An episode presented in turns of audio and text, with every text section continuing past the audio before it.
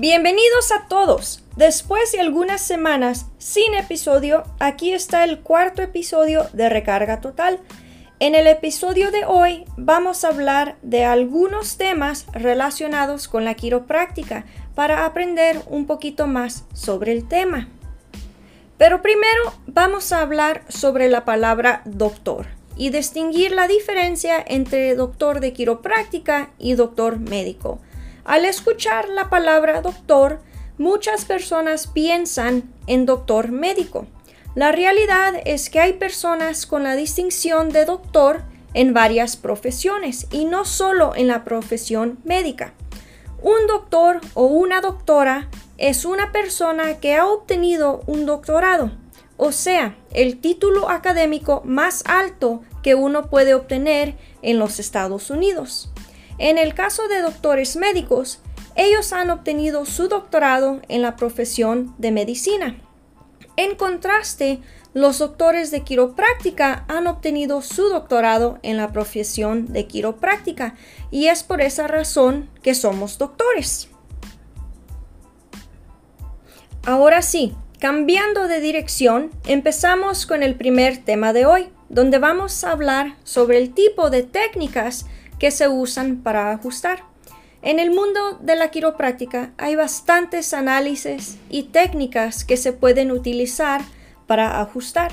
También hay diferentes especializaciones dentro de la profesión quiropráctica. Algunos quiroprácticos se especializan en el cuidado de personas embarazadas y pediatría, mientras otros quiroprácticos se especializan en el cuidado de deportistas. Por esa razón, no todos los quiroprácticos hacen lo mismo o ajustan igual. Aunque todas las técnicas son diferentes, el objetivo del ajuste siempre es el mismo, estimular el sistema nervioso central para restaurar la comunicación neurológica entre el cerebro y el cuerpo y viceversa.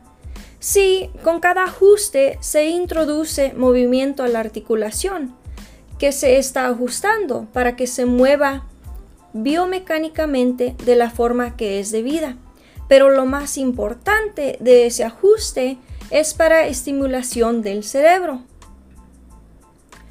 Algunas técnicas son clasificadas como alta velocidad, baja amplitud, mientras otras son clasificadas como técnica de baja fuerza. Usualmente los videos que uno ve en el YouTube o el TikTok son de alta velocidad y en realidad no es una representación precisa de la profesión quiropráctica. No todas las personas son ajustadas de la misma manera. El historial médico y el caso es diferente de persona a persona y es importante tomar eso en cuenta. Cada persona es ajustada como es debido y con la fuerza necesaria para esa persona. Por esa razón, la forma de ajustar a un bebé es muy diferente que la forma de ajustar a un deportista profesional que pesa 200 libras y se la pasa levantando pesas en el gimnasio. Con algunas técnicas y con algunos ajustes se puede sentir más o menos el movimiento de la articulación y muchas veces se pueden escuchar sonidos y tronidos. El sonido que se escucha se produce cuando el aire sale de la articulación a medida del ajuste. Es como cuando alguien se truena los dedos de las manos. A veces los sonidos son más ruidosos y a veces los sonidos son más callados. Aunque muchas personas asocian el sonido con lo bueno que fue el ajuste, el sonido no tiene nada que ver con si el ajuste fue bueno o malo.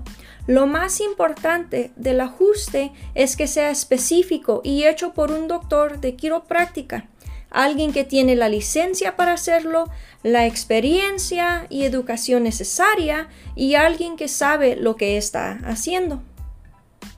Esto nos lleva al siguiente tema de hoy, cuando uno se ajusta uno mismo. Voy a empezar por decirle que ni los quiroprácticos se ajustan ellos mismos. ¿Por qué? Porque es imposible ajustarse adecuadamente uno mismo. Cuando alguien se truena el cuello, la espalda o alguna otra articulación uno mismo, en realidad está moviendo segmentos que no necesitan moverse. Les voy a decir por qué. Porque cuando tenemos subluxaciones, los segmentos arriba y abajo de esa subluxación son hipermóvil y esos son los segmentos que se mueven cuando uno se ajusta a uno mismo. Por eso es imperativo no ajustarse uno mismo porque se puede lastimar. Como doctora de quiropráctica, en varias ocasiones pacientes me han contado historias en donde su pareja o alguna amistad, sin la educación y la experiencia necesaria, les han tronado la espalda o el cuello y le resulta en más dolor. Y pues con razón, es necesario ver a una persona que sabe lo que está haciendo. En otras ocasiones he tenido a padres que me preguntan si está bien tronarse los dedos de las manos a cada rato, usualmente porque sus hijos tienen maña de tronarse los dedos. Y pues, aunque los estudios no han demostrado resultados negativos con las articulaciones de los dedos, no es recomendado, simplemente porque en nuestras manos y muñecas tenemos bastantes ligamentos chiquitos que se pueden dañar. Bueno, es todo por hoy. Espero que hayan aprendido algo nuevo en el episodio de hoy.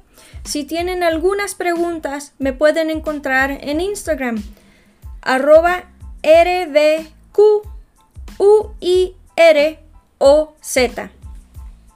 Hasta luego.